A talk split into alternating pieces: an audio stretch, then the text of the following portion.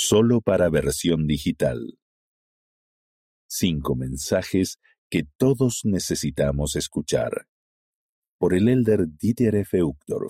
Del Quórum de los Doce Apóstoles. Los dos grandes mandamientos son el punto central del Evangelio de Jesucristo. Son la esencia de quienes somos como seguidores suyos. Aunque nuestras circunstancias puedan ser diferentes, nuestros corazones no lo son. Por esa razón, hay ciertos mensajes que todos los hijos de Dios necesitan escuchar.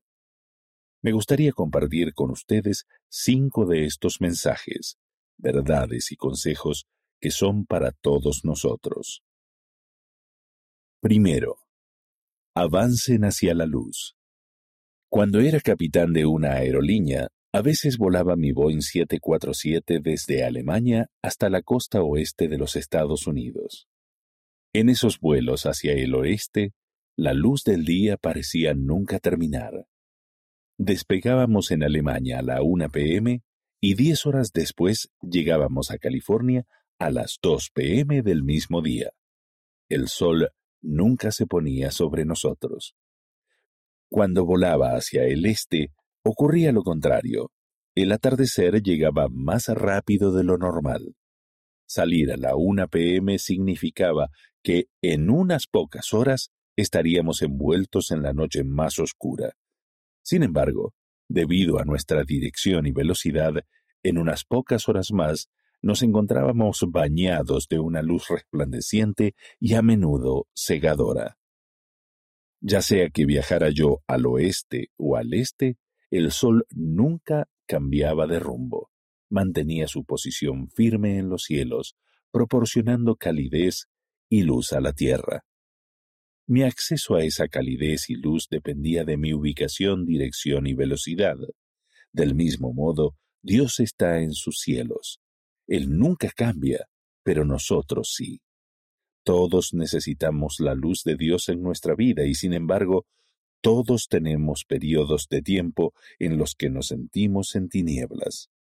Cuando llegan esos momentos, podemos estar seguros de que Dios, al igual que el sol, siempre está allí.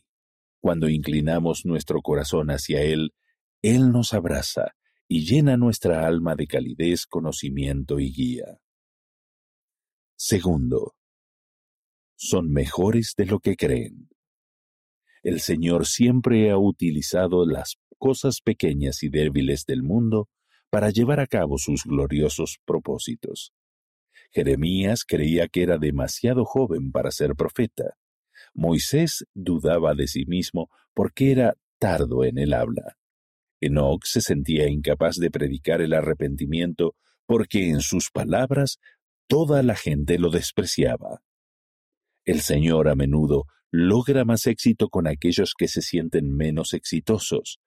Él tomó a un joven pastor y lo hizo poderoso para matar a un gigante imponente y guiar a una nación incipiente a la grandeza. En nuestra dispensación, Dios tomó a un joven granjero sin educación académica y lo guió hasta que llegó a ser el gran profeta de los últimos días, que comenzó una obra maravillosa y un prodigio, la cual ahora está rodando hasta llegar a toda nación del mundo. Quizás todos nos veamos a nosotros mismos como un poco menos de lo que somos, indignos, sin talento, nada especial. Sentimos que nos falta el corazón, la mente, los recursos, el carisma o la estatura para ser de provecho para Dios. ¿Dicen que no son perfectos? Bienvenidos al club. Puede que sean justo la persona que Dios está buscando. El Señor escoge a los humildes y mansos, en parte precisamente porque son humildes y mansos. De esa manera, nunca hay dudas en cuanto a la razón de su éxito. Estas maravillosas personas comunes y corrientes logran grandes cosas, no por quienes son, sino por quien es Dios, porque lo que es imposible para los hombres es posible para Dios. Dios no necesita que sean excepcionales y mucho menos perfectos. Él tomará sus talentos y habilidades y los multiplicará, aunque parezcan tan escasos como unos pocos panes y peces.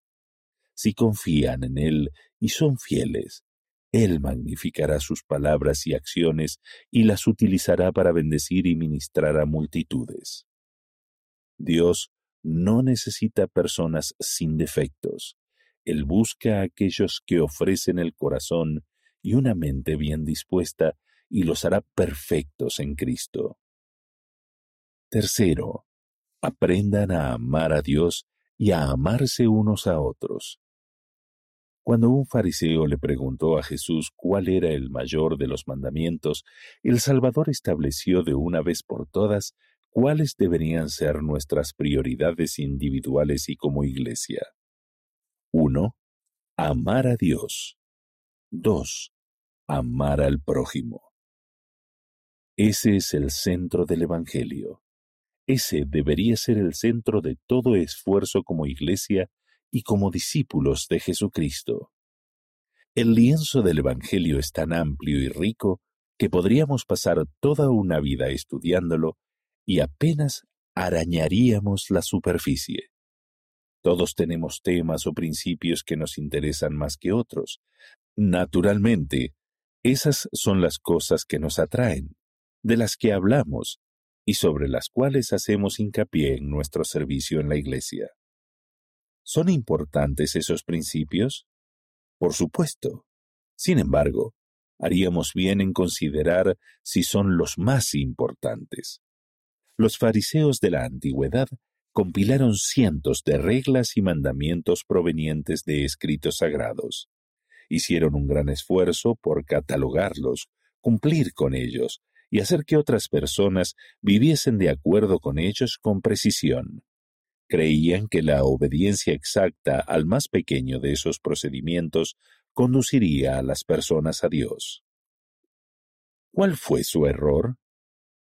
Perdieron de vista lo más importante, perdieron de vista lo que era de mayor valor para su propósito eterno.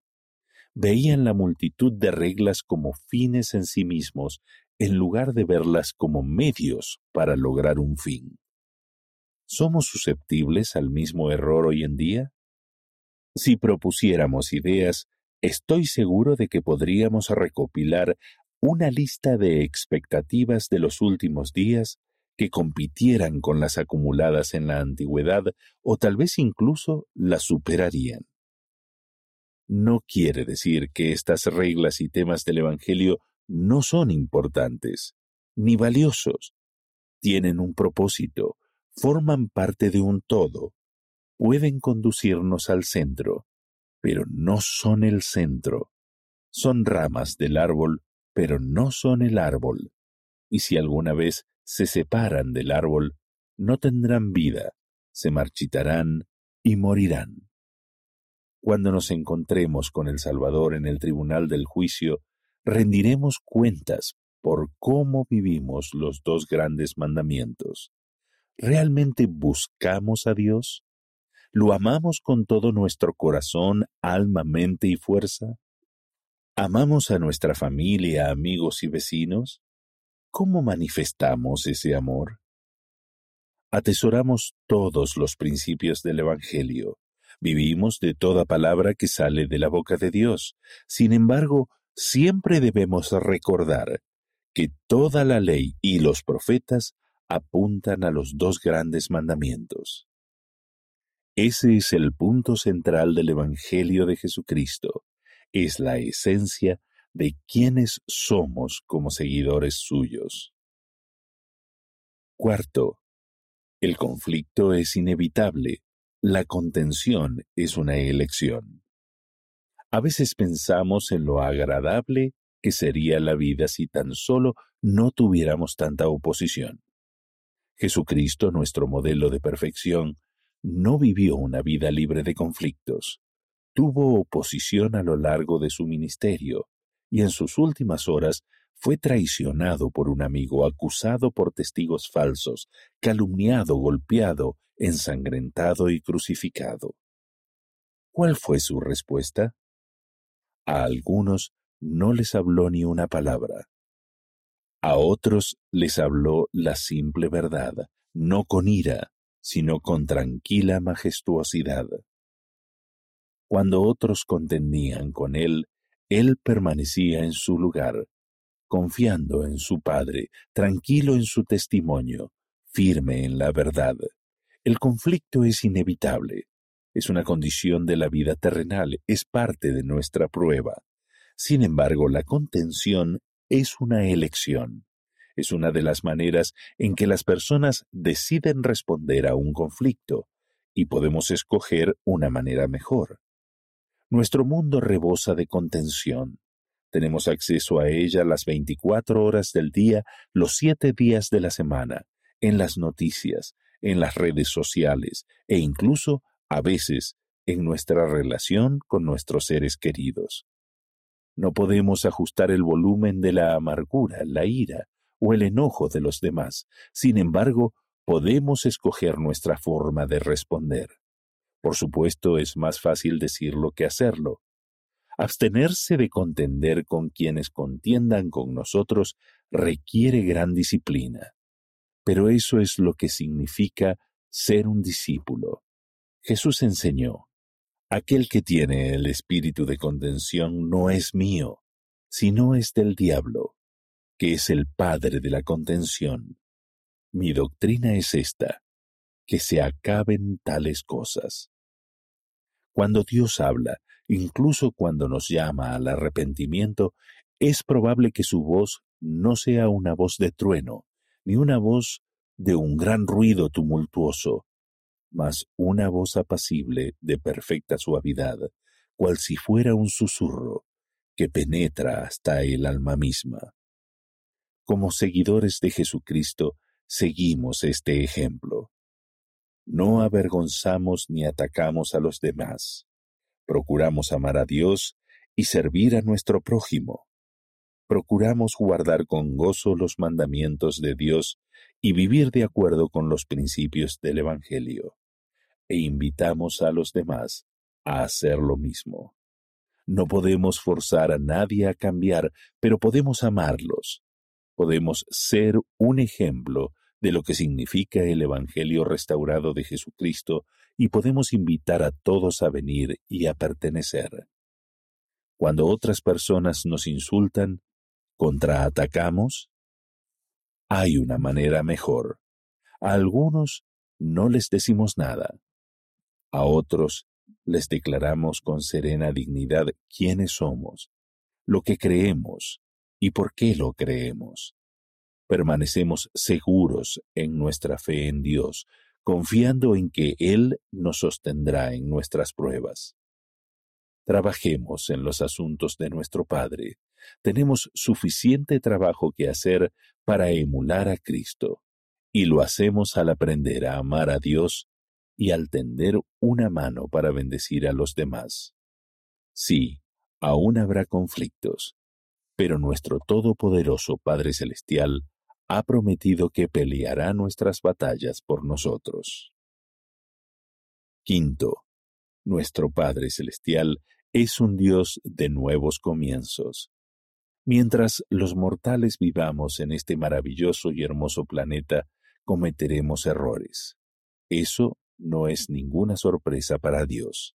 Por esa razón, Él envió a su Hijo unigénito para que naciera de una mujer mortal viviera una vida perfecta y llevara a cabo un gran y eterno sacrificio que nos limpia del pecado y abre la puerta a la santidad, la paz y la gloria para toda la eternidad, conforme nos arrepentimos y tenemos fe en Él.